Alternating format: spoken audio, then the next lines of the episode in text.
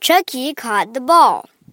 You're out, Angela, said Tommy. Angela was mad. I'm out of here. She walked away. Then she saw a really big box. There's something hard in this box, said Angela. She pulled it out. I made this clay horse when I was two. Let's play horse, said Chucky.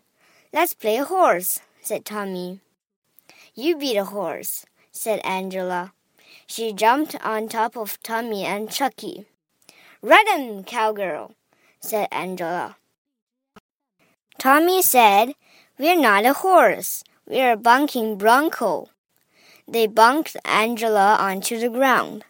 Chucky giggled. The kids went over to Grandpa.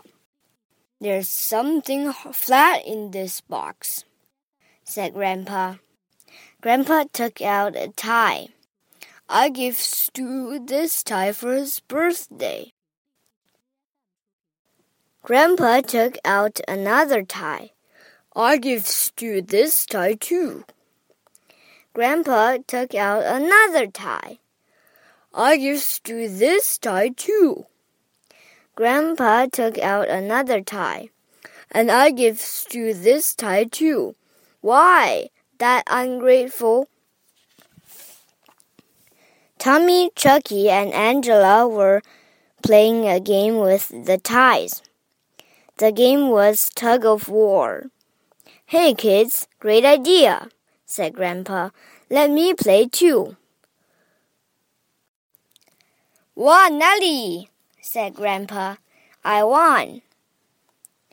Angela reached into another box.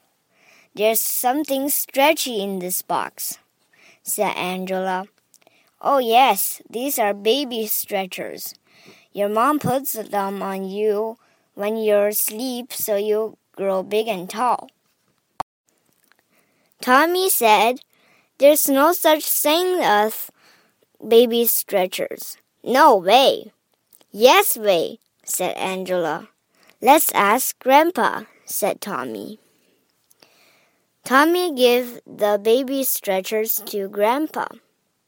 Well, I'll be, my old red suspenders.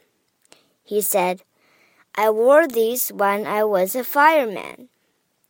Grandpa put the suspenders on. These remind me of a riddle. Why does a fireman wear red suspenders? Grandpa answered his own riddle. To keep his pants up. Ha ha ha ha ha. Get it? The babies did not get the joke. Oh, never mind, said Grandpa.